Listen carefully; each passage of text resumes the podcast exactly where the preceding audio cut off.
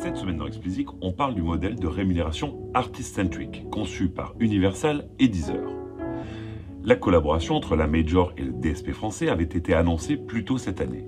Le communiqué de presse sorti cette semaine nous en dit plus sur ce modèle qui sera testé en France sur les trois derniers mois de l'année.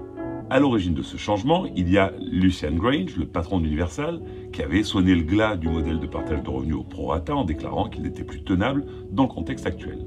Par contexte actuel, il voulait dire dans une industrie où la musique faite par des artistes, qu'on qualifiera de professionnels, se retrouve diluée au milieu de fichiers audio proposant du white noise, c'est-à-dire du silence, des bruits de vent ou bien de pluie. Il affirmait, et on ne peut qu'être d'accord avec lui, qu'il est absurde de rémunérer de la même façon les deux types de fichiers. Ajoutez à cela les craintes partagées par les majors, Universal en tête, de voir la musique créée par les IA inonder les plateformes et diluer un peu plus leur part de marché.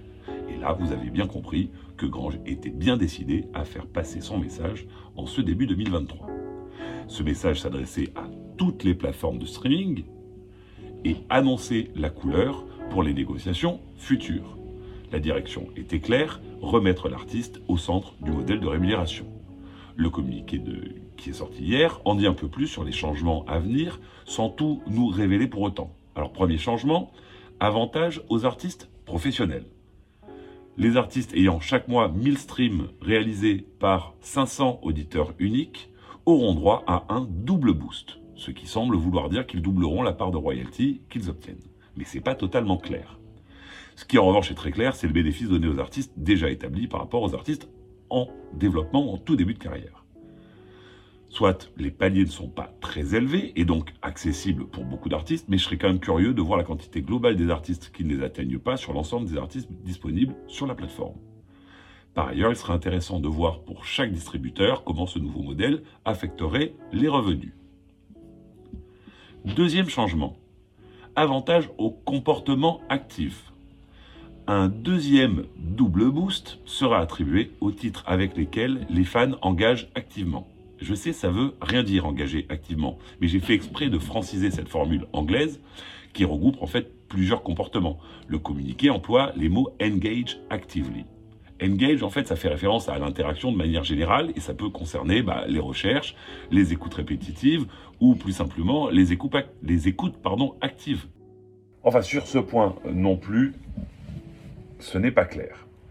Alors, malgré le flou qui entoure ce changement, on comprend bien l'idée globale. Hein revaloriser les streams actifs par rapport aux streams réalisés grâce aux algorithmes de recommandation.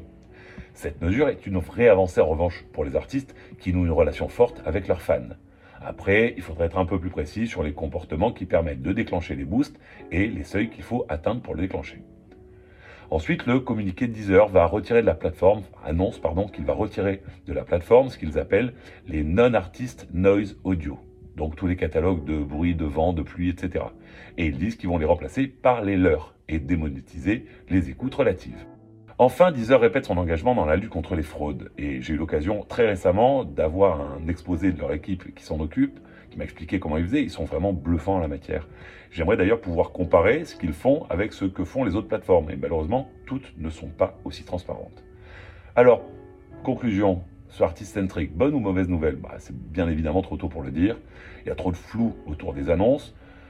La première question qu'on peut se poser, c'est est-ce qu'on connaîtra les résultats détaillés du test? On peut l'espérer, mais l'espérer quoi?